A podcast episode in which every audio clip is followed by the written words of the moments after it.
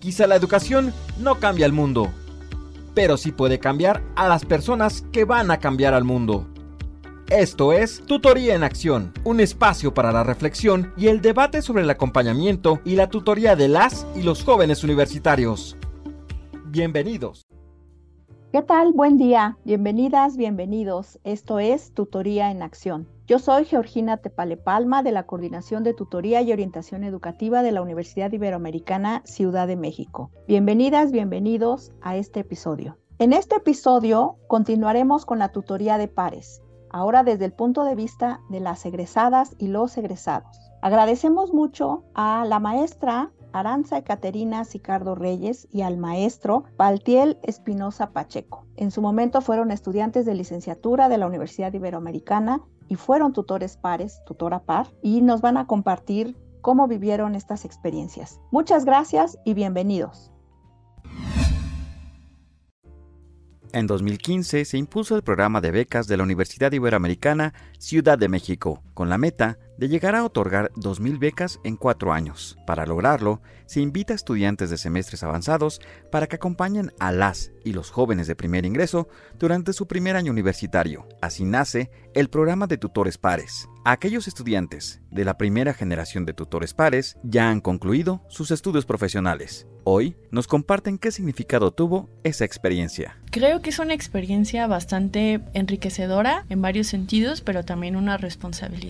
Para mí era muy importante ser tutora par porque era justamente entablar relaciones con personas que tenían procesos bastante similares a los que yo llevé para entrar a la universidad. Entonces, creo que este programa en especial para mí me ayudó a conformar relaciones o vínculos, incluso afectivos, con mis compañeros que veníamos de situaciones similares y que habíamos entrado a un contexto que podría ser bastante, depende creo que mucho también de las historias personales, pero que a veces puede ser o muy abrumador o también eh, muy distinto a lo que hemos venido viendo. Entonces la compañía como de personas que pueden entenderte siempre es como muy grata. Creo que es un buen programa para poder captar ciertas situaciones que estén en riesgo los, los compañeros psicológicas, por ejemplo, o cuestiones económicas, cuestiones personales, cuestiones sociales, a lo mejor no para todos es muy fácil adaptarse como a, otro tipo de, de espacios sociales. O sea, yo creo que evidentemente cuando tú no has estado en escuelas de paga, por ejemplo, ¿no? Que siempre yo también, ¿no? Siempre estuve en escuelas públicas. Cuando pasas a una escuela de paga, la verdad sí es un,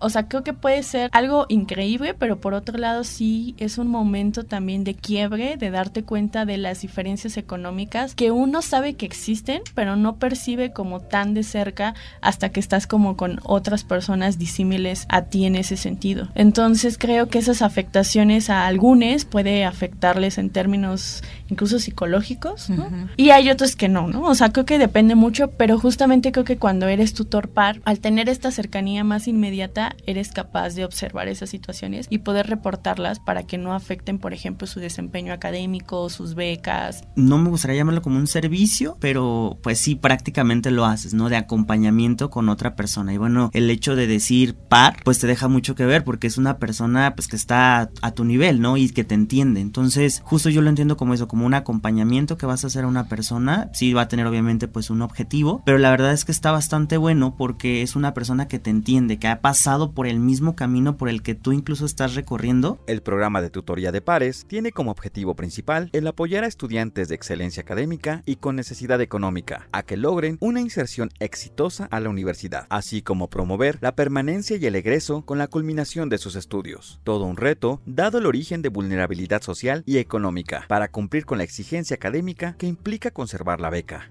pero sí puede haber una cuestión incluso de culpa en el aspecto de, a ver, tengo una oportunidad de ir a cierta universidad de prestigio que yo por mí misma no podría pagar o mi familia no podría costear. ¿Cómo es que no me la estoy pasando bien? ¿Cómo es que no lo estoy disfrutando? El descompuesto soy yo, ¿no? Y en realidad más bien tienes que entender que no solamente se trata de darle, que eso ya es mucho, pues, pero de darle un lugar en los salones a los alumnos, sino que tienes que establecer otras ciertas circunstancias circunstancias para que esa adaptación pueda llegar a ser fructífera, ¿no? Sino que hay otros factores que los están afectando. Y puede ser incluso que ellos tengan las más ganas, pero simplemente viven a tres horas de la universidad, cuatro. Entonces su cuerpo no está respondiendo bien, no están durmiendo bien, tal vez tengan alguna situación en casa que, que, no es tan fácil de comunicar, ¿no? Y eso afecta su desempeño académico, pero cuando tú intentas resolver esas situaciones, en la medida de lo posible, por supuesto, ya cambia como también el desempeño académico. Si quieres, ahorita pues platicando un poco más de mi experiencia, pero sí tiene que ver con esa cuestión académica,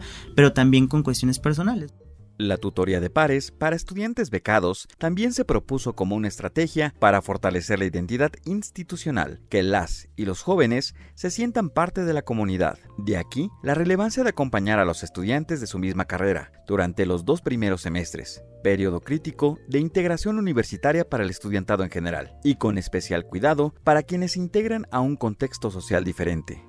La verdad, la única cosa que lo pensé en un principio fue como, mira, si lo que yo ya viví le puede servir a alguien, pues adelante. Ya después, conforme fui, bien, eh, fui siendo tutora par, entonces dije, ah, no, hay otras situaciones que hay que ponerles atención, que a lo mejor yo no tengo en este momento las herramientas para resolverlo, pero puedo ir con alguien que tenga las herramientas y decirle, oye, ayuda, ¿no? Incluso decir a alguien, como sabes que a mí también me costó mucho trabajo tal cosa, no te sientas mal porque a la primera no le entendiste, no te sientas mal porque estás cansado, porque no tendrías que estar cansado. La verdad por agradecimiento, agradecimiento pues de entrada con mi tutora, porque yo también tuve una tutora par cuando ingresé a la licenciatura, con el agradecimiento hacia ella, porque la verdad es que se portó muy linda, muy profesional en ese acompañamiento, sobre todo también por agradecimiento con la universidad, porque pues esto, esta tutoría te hace sentir no como pues un número más, sino como un estudiante, como un miembro de la comunidad. El hecho de que te sientas tan cuidado desde el principio, porque hacer cambios, el cambio asusta, ¿no? Asusta en todos los aspectos entonces, de repente venir de preparatoria, pasar a lo que es una licencia. Entonces, esa persona y ese acompañamiento te hacen sentirte como en casa, que la universidad te está esperando y sobre todo que no quiere que te vayas. Y eso pues me ayudó también a que en el momento en que yo tuviera la oportunidad de hacerlo, por supuesto, en esta filosofía de, de servir a los demás, de poder hacerlo sin, sin dudarlo.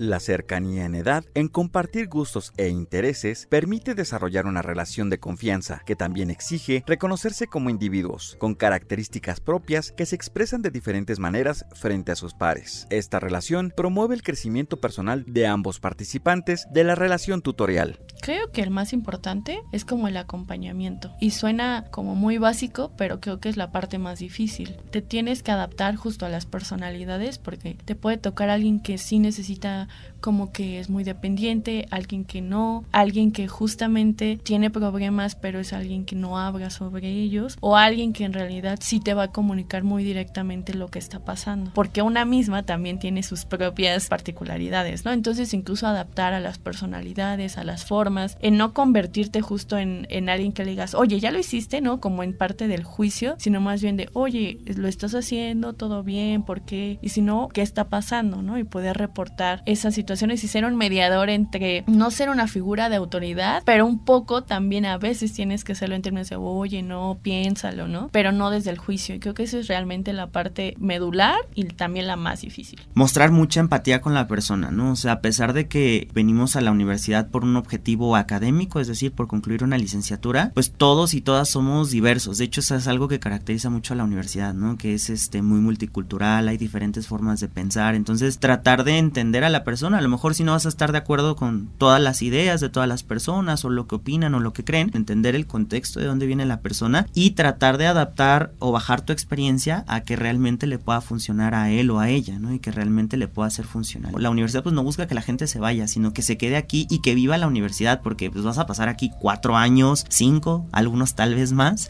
pero que ese tiempo que tú vas a estar aquí, pues vivas la universidad como tu segunda casa. Ser muy humano también diría yo que es, es una de las grandes, uno mis grandes objetivos que yo eh, puse sobre la mesa cuando empecé a dar eh, ese, ese servicio, digamos, de tutoría. Cobra un poquito más sentido lo que te dicen, desde las recomendaciones de, oye, te recomiendo tal profesor o, te puedo dar esta recomendación, no metas tantas materias por esta situación. Todo eso cobra sentido y la verdad es que lo crees más porque sabes que esa persona realmente pasó por allí, te lo está diciendo, pues porque hay un interés genuino y la verdad es que tenerlo en mente, dice, sí es cierto, ya cuando pasa de verdad que agradeces todos esos consejos y sobre todo como dices, ¿no? Que es una persona de la, de la universidad y sí lo ves como un tutor o tutora, pero también porque no lo ves como un amigo más en la universidad.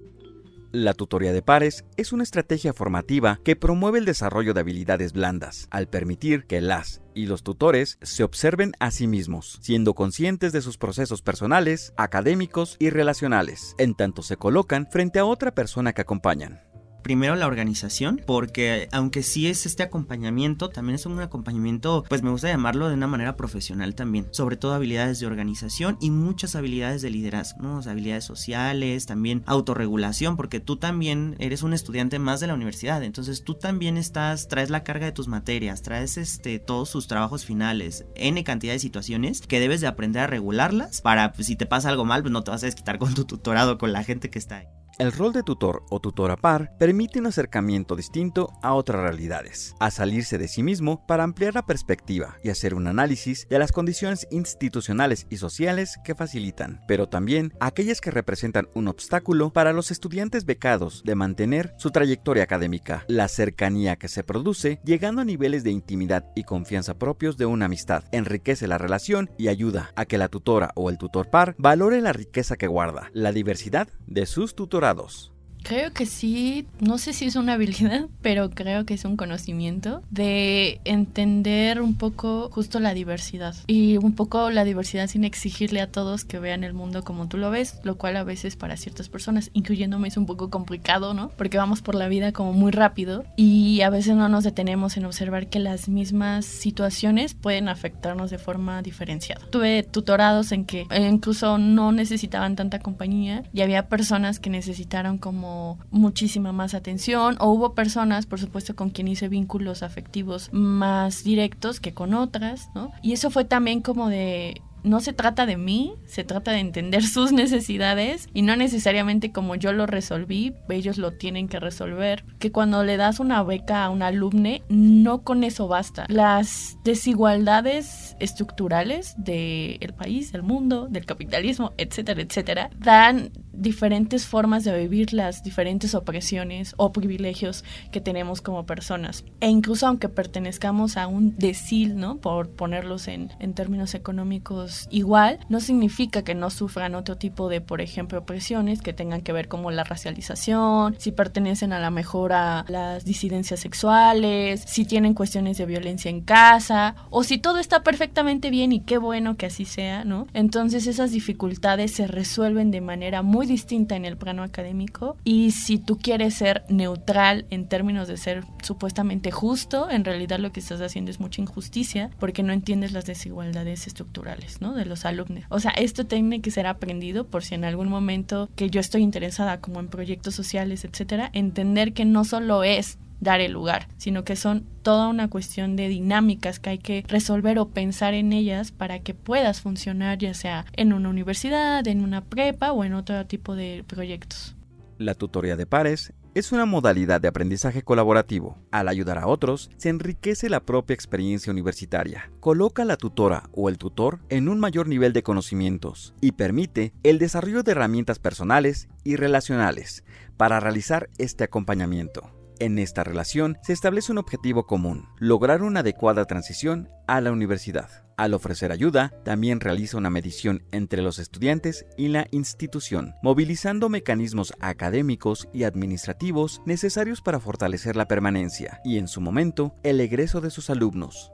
Y bueno, creo que tiene justamente que ver con, con lo que hablábamos anteriormente, ¿no? O sea, Tonantzin es una chica súper lista, súper dedicada, súper responsable y súper apasionada por lo que hace, pero ella creo que hacía, si no estoy mintiendo, como tres horas y media a la universidad. No era falta de actitud, no era falta de ganas, no era falta de esfuerzo, sino justamente era más bien una condición física de cansancio que la llevó incluso a perder el promedio necesario para la beca. Entendemos que el promedio como tal eh, no se está cumpliendo, pero creemos que hay otras circunstancias alrededor que están afectando esta situación. Se le dio, digamos, como una extra oportunidad y después de ahí de verdad no volvió a bajar su promedio, todo bien, y ahí está, ¿no? Entonces se graduó creo que el semestre pasado. Yo sí me sentí muy, muy, muy contenta porque creo que era una persona que se merece eso y muchas más cosas que seguro seguirá ella haciendo por sí misma. Y pues creo que eso fue de las cosas más bonitas que me tocó vivir. Nos sirve para pensar en lo que creemos como meritocracia y que la meritocracia en este país y en este mundo no puede existir en términos de que no todos estamos en el mismo piso. Entonces, por tanto, no depende de los méritos o el talento ciertas posiciones. Muchas veces depende justamente de los privilegios que hemos acumulado unos más que otros en la vida. Más bien tienes que observar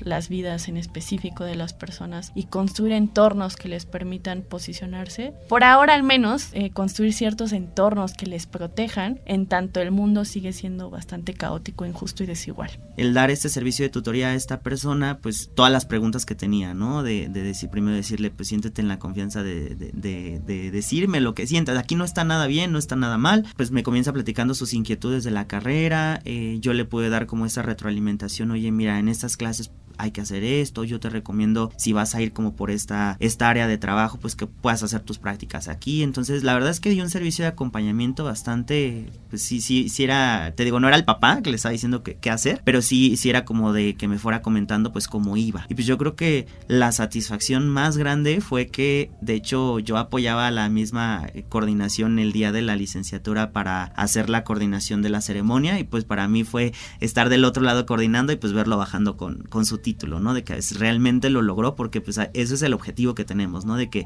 lleguen a esa meta, que es la que tenemos a lo mejor a más corto plazo, pero bueno, digo, de ahí hay, cantidad y ahorita pues verlo en las redes sociales de que ya está trabajando en algo que le gusta, de que ya es un profesional, yo creo que esa es la satisfacción más grande que, que te puede dar, ¿no? O sea, de que ves a tus tutorados y que sigas en contacto con ellos y el verlos brillar. Una gran interrogante que a veces pasamos los que damos tutoría es no sabemos si estamos preparados para hacerlo, pero va mucho, como dices, de la experiencia que hemos tenido y esa pues la podemos compartir con quien sea, pero ya en un programa formal pues sí, como dices, va a ayudar al otro, te va a dar satisfacción, pero también te ayuda a ti. La verdad es que desarrollas muy buenas habilidades que te dejan esa semillita para irla creciendo ya después cuando egresas, después en un posgrado, en tu mismo trabajo. No hay que preguntarnos dos veces si estamos o no preparados o preparadas, hay que pues lanzarnos, sobre todo si comprometernos pues porque vamos a tener a una persona a nuestro cargo, vamos a dar este esta parte profesional que nos encarga la, la universidad, porque aunque lo hacemos de manera voluntaria, pues sí, sí también hay un compromiso institucional, entonces, pero sí, te aporta más, yo creo que a veces de lo que das te recibes más y eso es muy bonito. Al recrear la experiencia como tutora o tutor par, se narra también la relación con otro igual y consigo mismo. Se genera un espacio de reflexión que se fundamenta en los aprendizajes teóricos, propios de la disciplina de estudio que llevan a la tutora o tutor a colocarse como una persona que no solo cumple con su rol profesional, sino también con un compromiso social pues es un sello, es algo que te marca totalmente. Yo creo que esta idea de servir a los demás siempre la tienes y es la que yo siempre me voy a quedar, de que si tienes esa oportunidad de ayudar al otro, pues no te la quedes, ¿no? De realmente llevarlo a cabo. Eh, eso es lo más grande, ¿no? Esta parte, como te decía, humana, que no se pierde y yo creo que es lo que más caracteriza este servicio de tutorías porque pues no estás trabajando con robots, estás trabajando con humanos, con tus mismos compañeros o compañeras aquí en la licenciatura y eso es algo que yo me llevo. Y por supuesto te va dando herramientas y te deja como ese gusanito de querer hacer más. Yo cuando estuve en la licenciatura también fui presidente de mi sociedad de, estudiantes precisamente porque yo ya no quería nada más centrarme con uno o con dos tutorados, sino yo también quería que mi carrera sintiera que tenía una representación y que tuviera alguien a quien se pudieran acercar si tenían algún problema o si querían hacer algo diferente por la carrera, que tuvieran la instancia, esa parte de compromiso también con los demás. Creo que es la que más se ha marcado, se ha quedado marcada en mí y sobre todo pues la he ido arrastrando todavía incluso en mi maestría, en, la, en mi mismo trabajo, de ver siempre qué puedes hacer por los demás y no quedarte nada más ahí como espectador. Eres un profesional que va a servir ya no nada más a los de, a, los de tu área o de tu entorno, sino ya lo vas a poder replicar afuera. Ya estamos viendo ahora de pues qué vas a hacer por tu país, qué vas a hacer fuera de ahí, porque pues también hay una sociedad que no es ajena a la universidad. Y la importancia del cuidado, que el cuidado no es un tema central cuando se piensan sobre programas, porque siempre se está pensando en la productividad, ¿no? Es decir, en hacer sujetas, sujetos, sujetes aptos para ciertas habilidades productivas y eso es en lo que se piensa y se deja de atrás el cuidado pero cuando pones el cuidado al centro, no es que no puedas hacer personas productivas, pero puedes hacer personas que puedan vivir sus complejidades, que puedan curarse y que sean capaces en la medida de lo posible de acompañar a otros en curarse. Y creo que eso es lo fundamental. Pero sí siento que con la distancia me di cuenta que está muy chido, por ejemplo, tener estas oportunidades cuando se piensa en un programa educativo estuve en otra universidad, era una secta de la productividad que deprimía muchísimo a las personas, a los estudiantes, y que siempre te hacían sentir insuficiente y que siempre tenías que competir con el de al lado pero que creo que cuando pones el cuidado al centro, de verdad puedes crear no solamente dinámicas de amor y paz, no, no es esa cursilería, sino son procesos complejos donde es poner las heridas al centro, pero hacer de esas heridas productivas, no en términos económicos, sino productivas para las personas. Pero al menos yo sí encontré recovecos o rincones o espacios donde sí me permitían como poner el cuidado al centro. Y en ese momento tal vez yo no podría nombrarlo así o enunciarlo así, pero ahora con el tiempo veo, veo lo especial que fue, ¿no? Por ejemplo, para mí tener un espacio de mujeres, porque en mi carrera prácticamente mujeres, yo nunca había estado en un espacio así, y eso para mí me permitió empezar a curar otras cosas que yo no había dado cuenta, que no tienen que ver con lo académico. Un poquito la distancia como que puedo apreciar. Agradecemos mucho las palabras, las experiencias, los conceptos que nos han compartido tanto Ekaterina como Paltiel en esta experiencia que tuvieron acompañando a otros estudiantes. Gracias a ustedes por su atención en este episodio de Tutoría en Acción. No se pierdan los siguientes episodios y cualquier comunicación háganlo a través de nuestras redes sociales, en nuestra cuenta de Twitter Tutoría en Acción de la TOE y el correo toe.ibero.mx. Muchas gracias por escucharnos. Tutoría en Acción es un podcast original de la Universidad Iberoamericana Ciudad de México y la Dirección de Formación y Gestión del Académico. Agradecimientos a la doctora Laura Zamudio González, directora de Formación y Gestión del Académico. Coordinación, Georgina Tepale Palma, coordinadora de Tutoría y Orientación Educativa. Conducción, Coordinación e Investigación, Daniel Alejandro Álvarez Jurado, responsable del Programa Institucional de Tutoría, Producción y Postproducción, Edgar Martínez Márquez.